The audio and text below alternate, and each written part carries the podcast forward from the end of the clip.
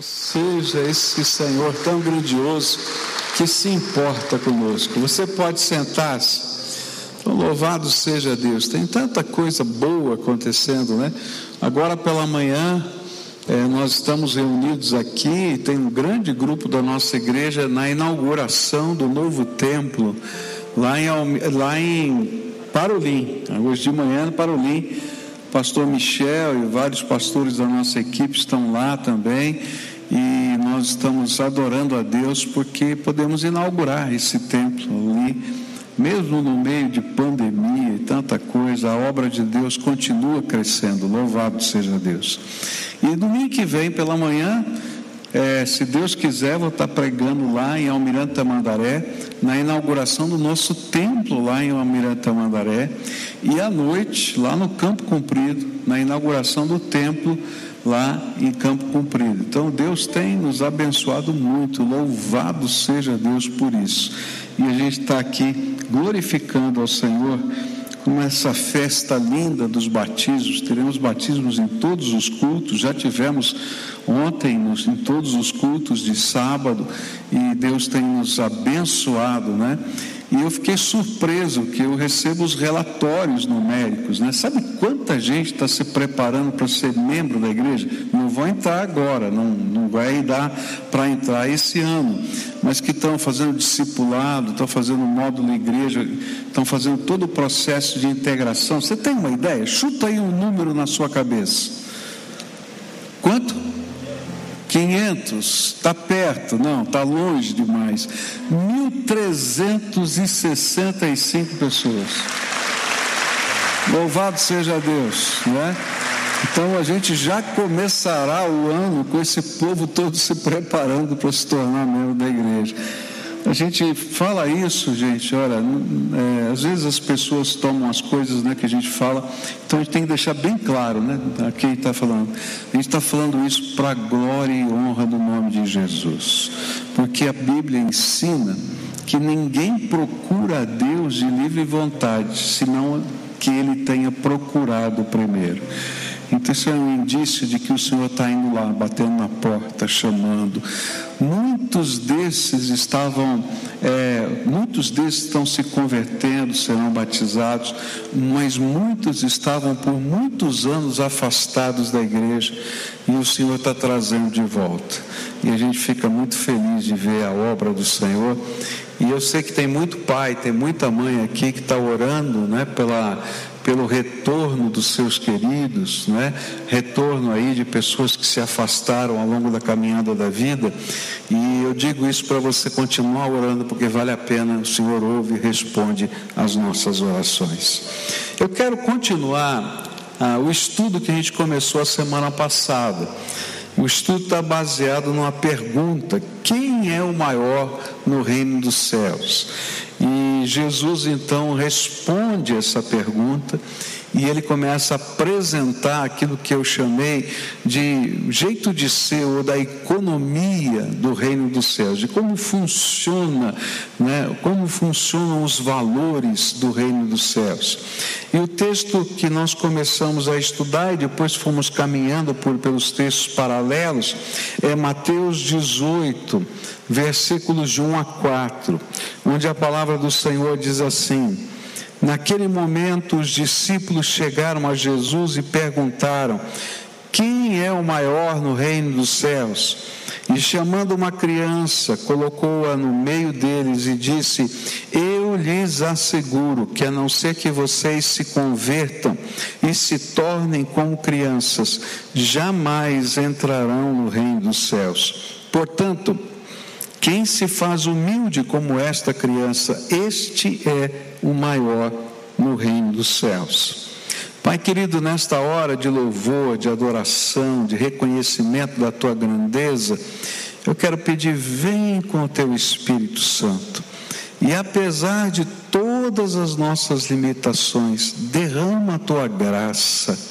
E que essa graça seja abundante sobre cada coração Começa no meu, Pai. Eu quero essa graça para a minha vida e que o Senhor esteja revelando a tua vontade a cada um de nós. É aquilo que oramos no nome de Cristo. Amém e amém. Eu expliquei semana passada, né, nos textos paralelos, o que é que estava acontecendo, uma discussão dos discípulos no caminho, quem deles era o maior no reino dos céus, e aí Jesus é, vai questioná-los sobre aquilo que estavam discutindo, e o Senhor então começa a apresentar como é que funciona essa visão né, do rei a respeito de quem é o maior, quem é o menor, como é que funciona essa economia do reino dos céus. E eu comparei essa economia do reino dos céus com a economia de mercado, como ela é diferente daquilo que a gente entende como o jeito de ser do mercado, ou do, do jeito de ser, é, como as coisas acontecem no dia a dia da nossa vida. E aí aprendemos a semana passada é, que sem conversão nem se entra no reino dos céus. Então, ó, se você não se converter como uma criança, né? E aí ele vai falar da meia volta nos valores que você tem da vida, e essa palavra conversão era essa ideia de dar meia volta, 180 graus nos valores da sua vida, você nem vai entrar no reino dos céus. Depois aprendemos que Jesus ensinou que se você quer ser o maior no reino dos céus, então, diferentemente do que a gente imagina de quem é maior na economia de mercado, então, quem é maior na economia de mercado é servido por todos. Jesus diz: ó, se você quer ser o maior no reino dos céus, sirva a todos. E ele diz: ó, é diferente. Então, você vai ter que estar aberto para servir, para abençoar pessoas. Depois aprendemos que se você quer ser o maior no reino do céu, então você tem que aprender a valorizar os pequeninos dessa terra. E diz aí a Bíblia em Marcos 9,36 que Jesus colocou uma criança no colo e, pegando-a nos braços, diz: Quem recebe uma dessas crianças em meu nome está me recebendo, e quem me recebe não apenas me recebe, está me recebendo, mas também aquele que me enviou. E ele então vai dizer: não apenas de receber as criancinhas, mas aí os pequeninos de modo geral, eu falei sobre esse termo na língua grega e a gente estudou um pouquinho sobre isso.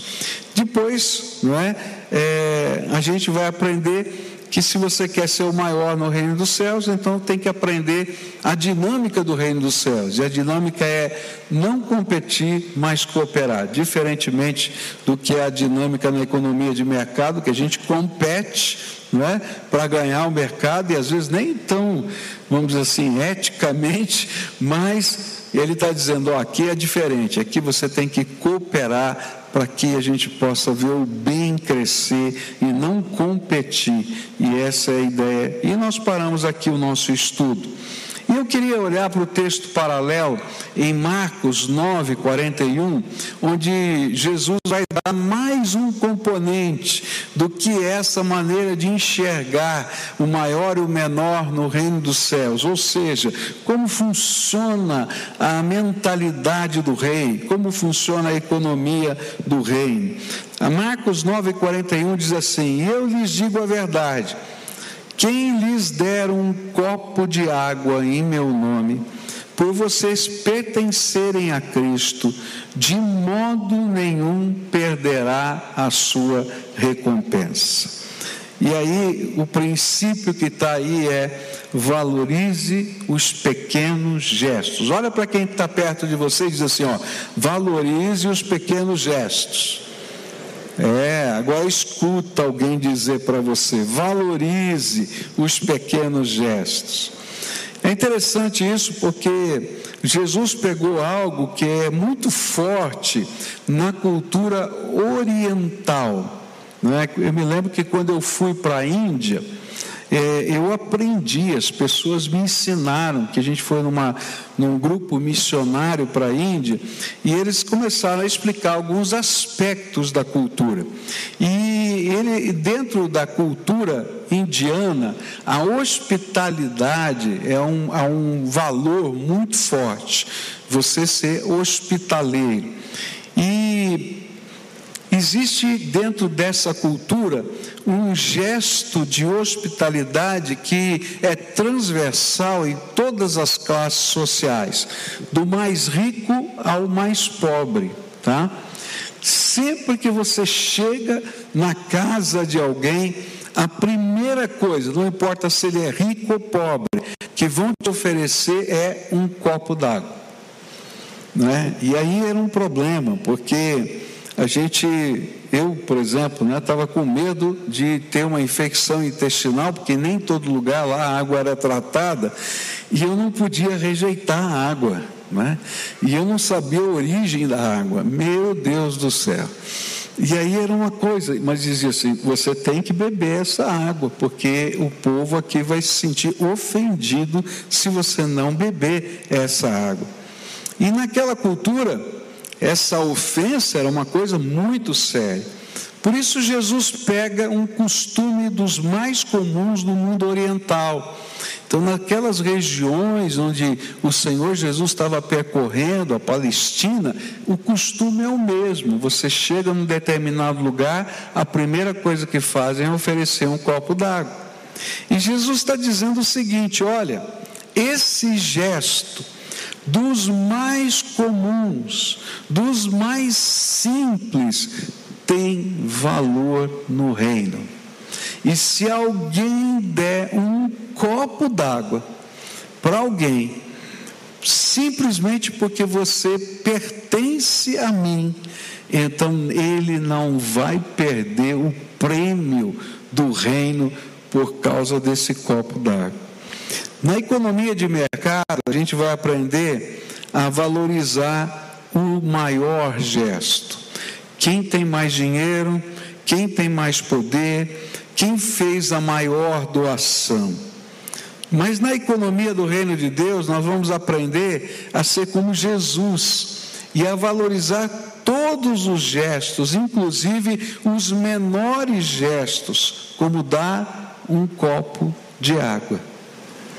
E é interessante porque quando Jesus está assistindo à entrega das ofertas e dos dízimos, e a gente fica é, olhando ali, por que, que Jesus estava assistindo esse negócio, né? Mas está lá na Bíblia que ele estava assistindo. Ele ficou sentado em algum lugar diante dos gasofilácios, as caixas onde se colocavam as ofertas, e ele ficou prestando atenção. Mas quando chega a viúva pobre, que pega as duas únicas moedinhas que ela possuía e deposita como oferta no altar, ele chama todos os seus discípulos e diz: Essa mulher fez a maior de todas as ofertas. Sabe quando isso ia acontecer na economia de mercado? Nunca. Mas Jesus dá um exemplo para a gente dos, do valor das entregas, do valor dos nossos gestos. E não importa o tamanho deles, mas importa a doação da alma. O que a nossa alma está dizendo com isso? Se a gente está simplesmente cumprindo uma obrigação, não tem valor nenhum, mas se aquilo é uma devoção, é uma entrega, então o Senhor está dizendo: ninguém vai roubar o prêmio que você merece por isso. Jesus vai repetir esse gesto, mostrando como funciona a economia de mercado, quando uma criança vai doar os pães e os peixes. Jesus pergunta para os discípulos: o que é que vocês têm entre vocês? E quando os discípulos olham para o tamanho do desafio, que era alimentar uma multidão de cinco mil pessoas, na mentalidade da economia de mercado, eles disseram: Nós não temos nada, não tem nada, não tem nada suficiente para cinco mil pessoas. Era isso que eles estavam dizendo. Certamente alguma coisinha tinha, nem que fosse um copo d'água. Mas tinha uma criança no meio deles. E a criança não tomou essa pergunta nesse tipo de mentalidade. Ela somente respondeu: Olha, eu tenho cinco pãezinhos e dois peixinhos. E Jesus olhou e disse: Daqui, isso é suficiente. E ele começa então a multiplicar os pães e os peixes, e a Bíblia diz que através dessa entrega de uma criança, do lanchinho dela, de cinco pães e dois peixinhos, provavelmente peixinhos já é, secos ao sol, é, foi suficiente para alimentar os cinco mil e ainda sobraram doze cestos cheios. E aí a gente vê uma, uma ironia né, de Jesus: um cesto para cada discípulo dizendo: Olha, vocês não tinham nada, mas o menininho aqui tinha cinco pãezinhos e dois peixinhos, e ainda sobrou um cesto cheio de pães e peixes para cada um de vocês, para saber como funciona a dinâmica do reino de Deus. A gente vai aprender esse mesmo princípio na parábola que Jesus ensinou do talento onde tem uma pessoa lá que tem um, outro dois, outros cinco talentos, e aí eles vão servindo com o melhor que podem, e o que tinha um talento fica tão preocupado em, em esse talento, porque ele tinha que multiplicá-lo, e então ele enterra esse talento para entregá-lo ao seu Senhor.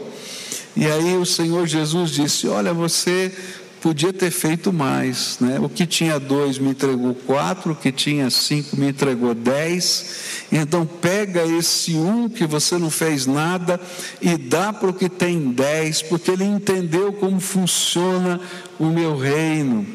O reino trabalha com aquilo que a gente faz de melhor, a entrega da nossa vida, a entrega da nossa alma. Não é a moeda, não é o pão, não é o peixe, não é o talento, é o coração que se entrega por completo. Por isso, se alguém dá um copo d'água de coração completo, não vai perder o presente, a recompensa que o Senhor está tá dando.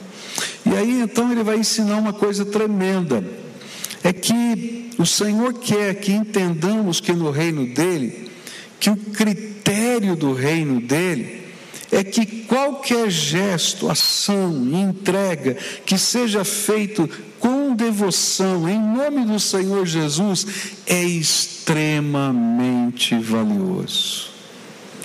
E essa é uma coisa tão linda, tão linda, porque no reino de Deus, o que a Bíblia vai ensinar para a gente é que tudo que precisa para fazer a obra de Deus nessa terra, Ele já colocou na igreja. Tudo que precisa, tudo, tudo, todos os dons, todos os talentos, todos os recursos, tudo que precisa está aqui. Ó. O Senhor já deu. E quando ele lança um desafio para a sua igreja, ele está esperando que o gesto da viúva, o gesto da criança, o gesto daquela, daqueles da parábola que se entregaram com o seu melhor para o Senhor, aconteça no meio do povo dele. E aí a obra de Deus vai avançar, porque tem gente não que tem muito ou que tem pouco, mas que tem todo o coração no reino de Deus. E esse é o princípio do reino. Onde está o teu coração? Jesus ensinou isso: onde estiver o teu tesouro, aí vai estar o seu coração. E cada vez que a gente vai ah, lançando, o Senhor vai lançando para a sua igreja os seus desafios, Ele está, na verdade, checando onde está o tesouro do seu e do meu coração. Essa semana passada, vocês estavam aqui, alguns de vocês, semana passada, e vocês lembram que eu falei para vocês que Deus colocou um projeto na minha mente para trabalhar com crianças o ano que vem, e eu precisava de ilustradores. E eu orei e Deus falou assim: Olha, lembra que todos os dons que a igreja precisa para fazer qualquer projeto, eu já coloquei no meio dela. E aí, confiado nessa palavra do Senhor, eu fiz um apelo aqui nos três cultos de domingo. E essa semana, só para você saber e se alegrar comigo, 35 pessoas se ofereceram para esse projeto. E, gente, eu não sabia que tinha tanto artista bom nessa igreja. E alguns disseram assim: Olha, pastor, mandaram lá um WhatsApp para mim, pastor, esse aqui é o trabalho que eu faço, será que serve? Gente, eu olhava e dizia assim: Misericórdia, eu não sei nem fazer uma linha reta com régua. Olha esse povo aqui, que maravilha, Deus já deu. Teve uma menininha que mandou lá para mim uns desenhos dela. Que desenho, tudo profissional ali. Eu falei, menininha, gente, é dessa gente que Deus está chamando e falando. Não importa se é um copo d'água, não importa se são grandes valores ou se são pequenos valores, o que importa é todo coração. Todo coração. Como é que você tem feito a obra de Deus? Hum. É interessante que no livro de Malaquias há uma reprimenda naquele livro povo estava dizendo: ah, é muito pesado esse negócio de adorar a Deus, de servir, trazer oferta, de fazer sacrifícios e etc. E aí o Senhor vai dizer ali em Malaquias capítulo 1: Olha, no que eu tenho vos cansado. Se está pesado, não entram, fechem o templo, porque a gente não entendeu ainda. Não é Deus que precisa da gente, somos nós que precisamos do Senhor. E o que Ele quer é um relacionamento de todo o coração. Na economia do mercado, o que vale é todo o dinheiro. Na economia do reino é todo o coração, toda a devoção. E quando a gente coloca todo o coração e toda a devoção, meus queridos, os valores mudam de significado na nossa vida. Um copo d'água para quem está morrendo de sede vale mais do que um milhão de dólares. Eu estou morrendo de sede, sede. Eu me lembro da nossa missionária Ana Alzira, quando uma guerra, né, no local que eles estavam, a igreja tinha cinco toneladas de fubá, que tinha recebido uma doação antes da guerra. Só tinha fubá e água. Mas era a comunidade mais rica daquele lugar, porque todo mundo colocava carro na porta da igreja, colocava é, equipamentos eletrônicos, e dizia: Você não quer trocar por fubá? Eles diziam: O que, que eu vou fazer com isso? A gente vai morrer de fome. Agora, se você quiser um pouquinho de fubá, eu te dou. Vem aqui comer com a gente. Sabe, os valores mudam quando a gente entende a dinâmica do rei. E a gente está falando de vida eterna, a gente está falando de salvação eterna. E a gente precisa servir a Deus de todo o coração. E agora queria concluir esse estudo, meu tempo já foi, nossa, rapidinho aqui, né, com o último ponto, né? E esse último ponto Jesus vai falar em Marcos 9, versículos 42 a 48, sobre um alerta de como na dinâmica do reino a gente trabalha. E aqui diz assim a Bíblia: se a sua mão o fizer tropeçar, corte. É melhor entrar na vida mutilado do que tendo as duas mãos e ir para o inferno, onde o fogo nunca se apaga. Onde o seu verme não morre e o fogo não se apaga. E se o seu pé o fizer tropeçar, corte-o é melhor entrar na vida aleijado do que tendo os dois pés se lançar no inferno, onde o seu verme não morre e o fogo não se apaga. E se o seu olho fizer tropeçar, arranque-o. É melhor entrar no reino de Deus com um olho só do que tendo os dois olhos ser lançado no inferno, inferno, onde o seu verme não morre e o fogo não se apaga. Ai do mundo, Mateus 18, 7. Ai do mundo por causa das coisas que fazem tropeçar. É inevitável que tais coisas aconteçam, mas ai daquele por meio de quem elas acontecem. E o último critério do reino que eu queria destacar aqui da economia do reino é a maneira como tratamos os nossos pecados e a maneira como tratamos ou enxergamos a nossa influência na vida das pessoas. O critério do reino é que se você quer ser o maior, trate o pecado na sua vida como uma doença mortal e não como algo insignificante. E é disso que Jesus está falando aqui nesse texto. Antes do meu avô falecer, há muitos anos atrás, é, vovô tinha diabetes e surgiu uma pequena ferida na perna dele. E por causa da diabetes, aquela ferida foi aumentando de tamanho. E chegou um momento que gangrenou a perna do meu avô. E aquilo que no começo parecia ser insignificante, uma pequena ferida na perna, passou a colocar a vida do meu avô em risco. E aí então os médicos tomaram uma decisão muito estranha para todos nós. Disse assim: ou cortamos a perna do seu avô, ou ele vai morrer. E olha, isso tem que ser feito imediatamente, não dá para esperar um, dois ou três dias. Porque se a gente não cortar a perna, essa vai virar uma sepsemia em todo o corpo e ele vai morrer. E aí, em questão de horas, a vovó e os titios tiveram que autorizar os médicos a amputarem a perna do vovô. Eu já morava aqui nessa época, e aí então me chamaram para lá, porque o vovô estava mal, estava doente, e eu cheguei para o enterro da perna do vovô. Eu não sabia disso naquela época, né? mas quando você amputa, né, você tem que fazer um enterro do membro.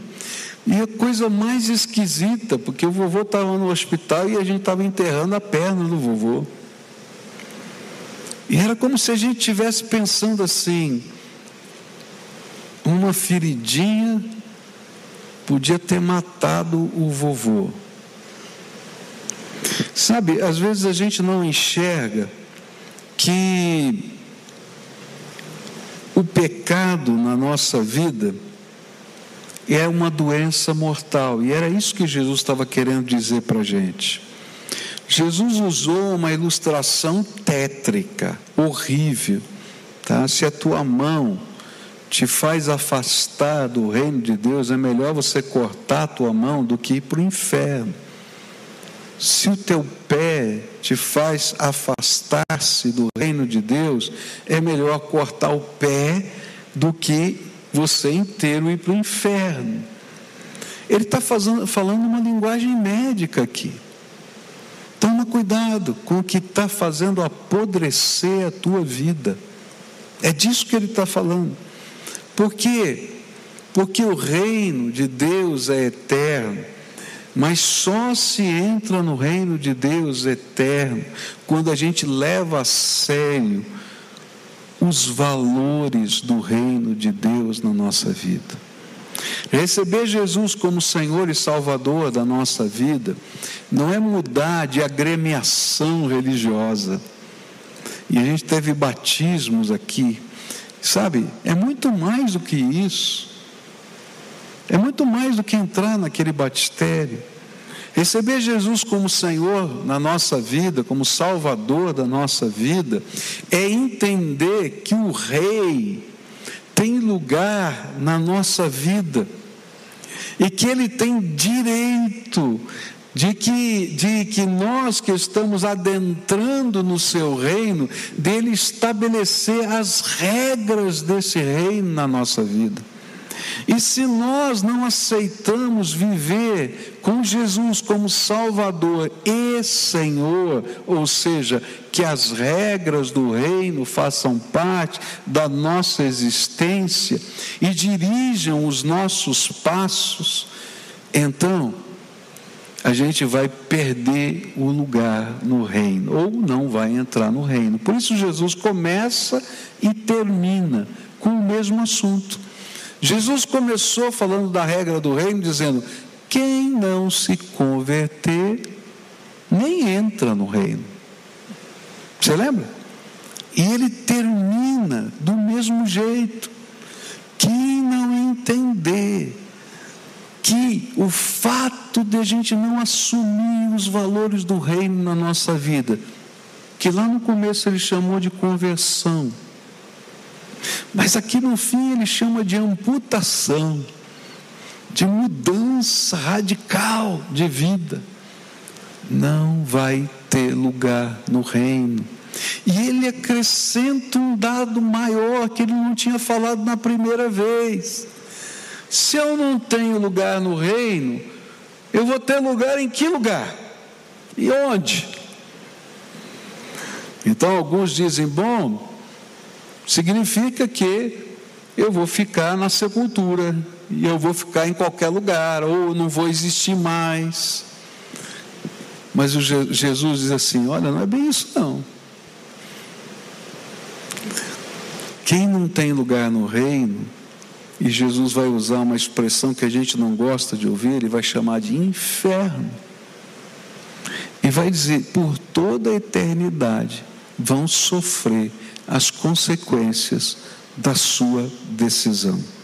E aqui ele usa uma figura de linguagem muito forte, que ele toma do livro de Isaías, que já está lá no Velho Testamento, que ele diz assim: olha, onde o bicho que está comendo a carne não morre, e nem o fogo que atormenta se apaga.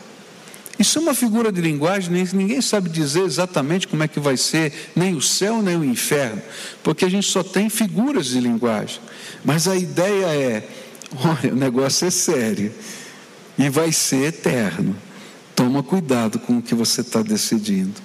Às vezes a gente está tão ligado àquilo que está nos matando, como alguém que precisa amputar uma perna, não quer que ampute a perna. Quem gostaria de amputar sua perna? E é disso que o Senhor está falando. Mas na entrega da nossa vida a Ele, para que a gente possa fazer parte da economia do reino, teremos de tomar decisões seríssimas, que às vezes vão afetar o nosso jeito de viver, a nossa maneira de pensar e a nossa maneira de enxergar o nosso futuro. Mas não fazer isso é mais perigoso do que tudo que você já imaginou ou já viveu. Por quê? Porque existe um destino eterno que cada um de nós vai ter que enfrentar no dia do juízo final. E é disso que Jesus está falando. Olha, se você não entender a economia do reino, e se você não aceitá-la no seu coração, junto com o rei, não tem lugar para você no reino de Deus, nem no reino dos céus. E essa é a grande lição desse texto. E todo esse tempo, o Senhor vai apontando para uma coisa. Ele vai dizer: ó, se você não for como uma criança que aceita ser carregada no colo, que aceita ser conduzida pela vida, que aceita aprender os valores com aqueles que têm autoridade sobre ela, que aceita crescer numa visão de vida que está lhe sendo imputada ou colocada. Então, você não entendeu nada, nem sobre o rei e nem sobre o reino. Às vezes a gente vive numa dinâmica de vida tão, tão forte, tão corrida. E nessa época do ano, não sei se para você né? Mas a minha agenda está tão cheia nessa época do ano, eu não sei a sua, mas é, parece que todo mundo quer resolver tudo antes do Natal. É assim com você também? Né? E aí fica aquela pressão de um lado, e telefone, e horário, e quer um horáriozinho na agenda, e isso e aquilo. E eu digo, Senhor, eu só tenho 24 horas, não estou não tô dando conta desse negócio aqui. Eu acho que você também, né? Nessa corrida toda. Mas às vezes a gente não entende que, mesmo no meio da corrida da vida, a gente precisa ter um Senhor e um Salvador que nos ensine a viver do jeito dele e para a glória dele. E se a gente não puder ser como uma criança que é conduzida pelo Senhor, que segura na mão dele e deixa se conduzir, né? A criança não está preocupada se você está ou não está no caminho certo. Não é verdade? Ela está confiando em quem está conduzindo. Por isso Jesus vai dizer: Eu sou o caminho, a verdade e a vida, e ninguém vem ao Pai senão por mim. A criança, se tiver abraçada, né, ainda mais com alguém que a ame, ela está no lugar mais seguro da face da terra. É uma delícia. Anos atrás eu estava lá no centro da cidade, na, na rua 15, né? E lá é um calçadão, para você que está assistindo a gente pela internet, é um calçadão, mas esse calçadão é entrecortado por algumas ruas, e você tem que atravessar essas ruas, e essas ruas são de grande movimento. E estava um pai, não é? Com a sua filhinha, e ela de mão dada com ele, caminhando no calçadão. E quando chegou a hora de atravessar aquela rua, não é? E, e é uma rua perigosa, o pai olhou de um lado, o pai olhou do outro. Quando viu que dava para passar, ele não teve dúvida. Segurou na mão da garotinha, levantou a garotinha, e a garotinha dava risada e fazia assim com os pezinhos, como se estivesse andando nas nuvens. E atravessou a rua. E toda vez que eu me lembro desse lançar-se nos braços de Jesus, eu lembro daquela menininha Sabe, para andar no reino e para servir o Rei Jesus, a gente tem que ser como aquela garotinha, que a gente segura na mão dele e vai. E quando chegam os momentos que a gente não sabe como fazer, de que jeito fazer, a gente deixa ele levantar o nosso bracinho. e a gente mexe os pezinhos como aquela criança mexia. E a gente dá risada e você vai dizer: como é que pode? Negócio difícil. Não, eu dou risada porque eu estou nos braços do meu Senhor. E essa canção que a gente vai cantar agora diz exatamente isso. Quero ser como criança. Quero aprender a pular nos, nos, nos teus braços. Essa canção foi o tema de todas essas mensagens que eu concluo hoje aqui. Mas se a gente não entender o propósito delas, que o Senhor está ensinando um novo valor, um novo estilo de vida, e que a gente tem que se colocar na mão dele para isso acontecer e deixar ele conduzir os nossos passos. Então a gente vai ser como um adulto, às vezes perdido no mundo, desesperado na terra, batendo a cabeça para todo lugar, porque não entendeu o sentido do reino e nem o amor do rei. Cante com a gente agora essa canção.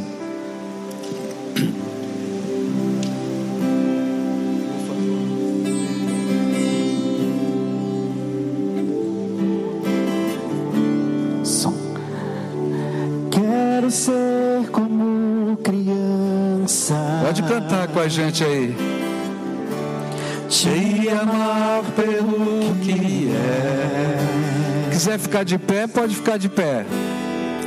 Voltar à inocência.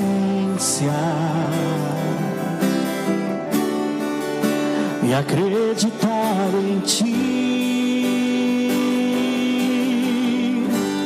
Mas às vezes sou levado vontade de crescer. Torno-me independente e deixo de simplesmente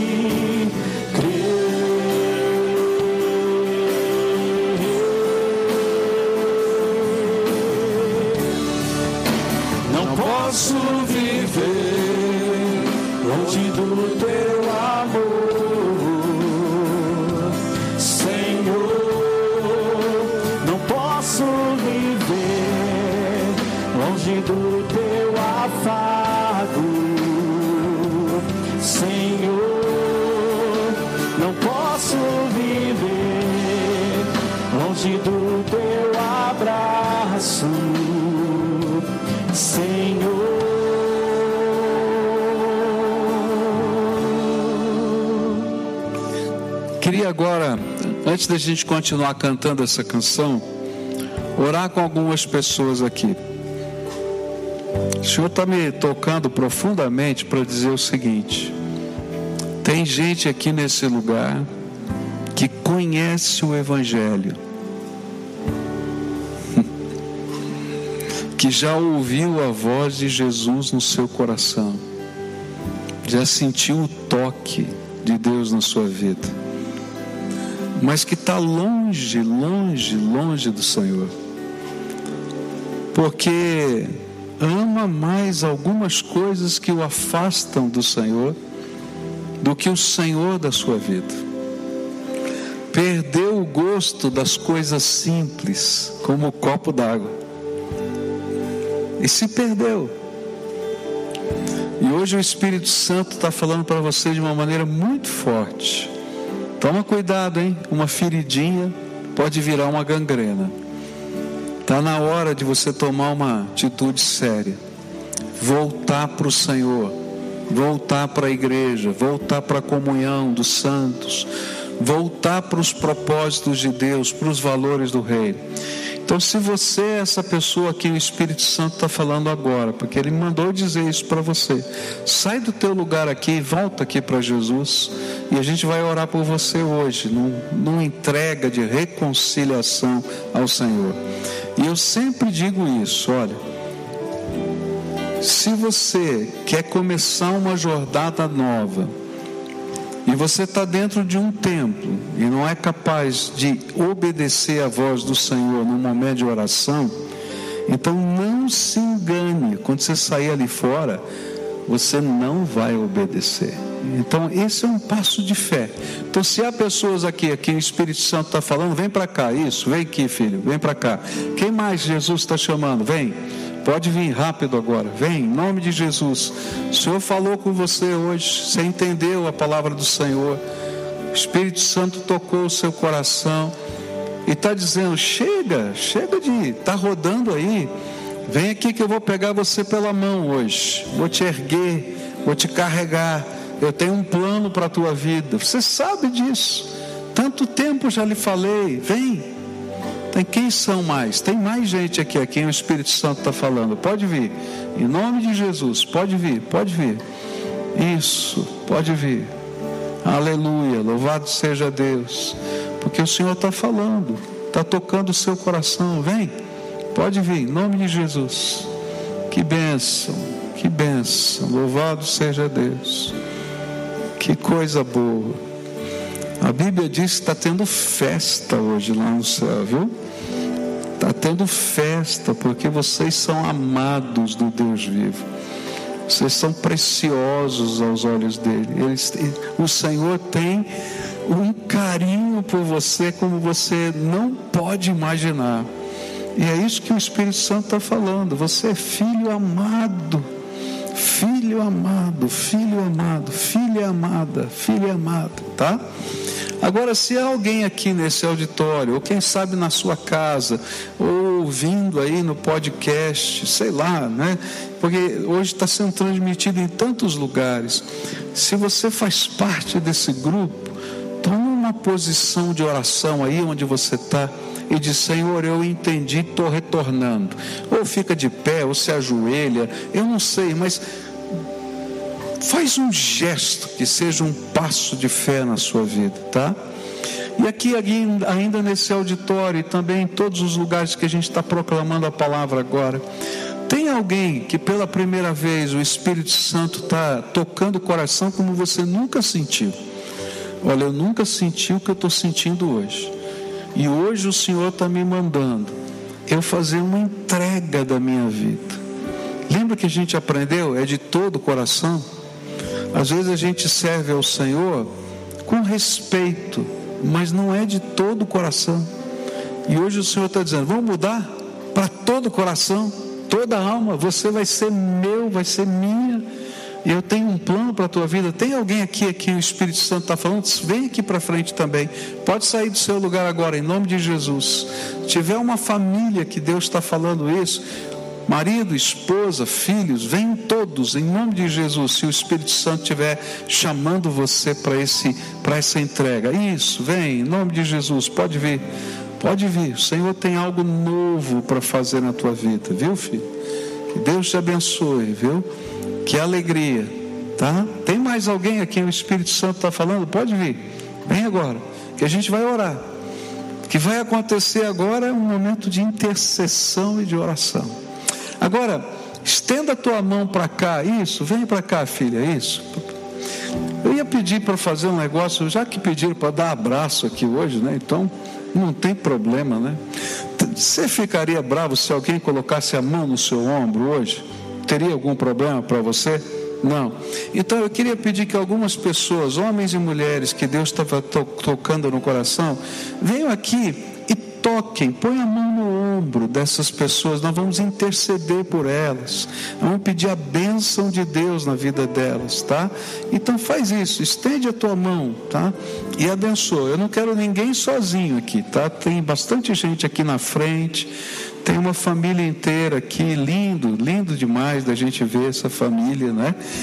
Então vem para cá, aqui, vem aqui, bem aqui na frente. Eu queria ver essa família sendo abençoada aqui, toda essa família junta. Que bom, que alegria, viu? Esse senhor está sozinho aqui. Se alguém pudesse tocá-lo ali, isso, chega junto aí. Que benção. Tem alguém sozinho? Se tiver alguém sozinho, tem uma moça sozinha ali, é isso? Está sozinha, filha? Não, tem mão aqui de um lado e do outro. É agora que eu vi, não é? Tem alguém sozinho aqui? Eu não quero ninguém sozinho, não, tá? Agora nós vamos levantar um clamor ao Senhor, tá? Você que veio aqui para voltar para o Senhor ou para entregar a sua vida ao Senhor, a primeira oração eu não posso fazer, você tem que fazer, né?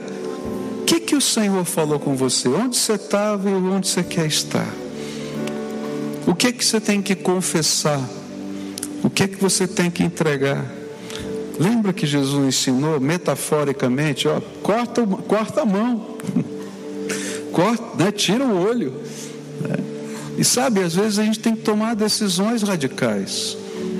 Essa semana, algumas semanas atrás, uma senhora aqui estava se preparando para o batismo e estava vivendo com uma pessoa já há muitos anos.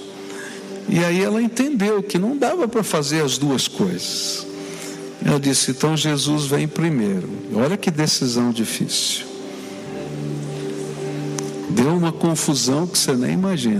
Mas sabe qual é o final da história? O final da história é que aquele homem pediu ela em casamento e está se preparando para o batismo também. Sabe por quê?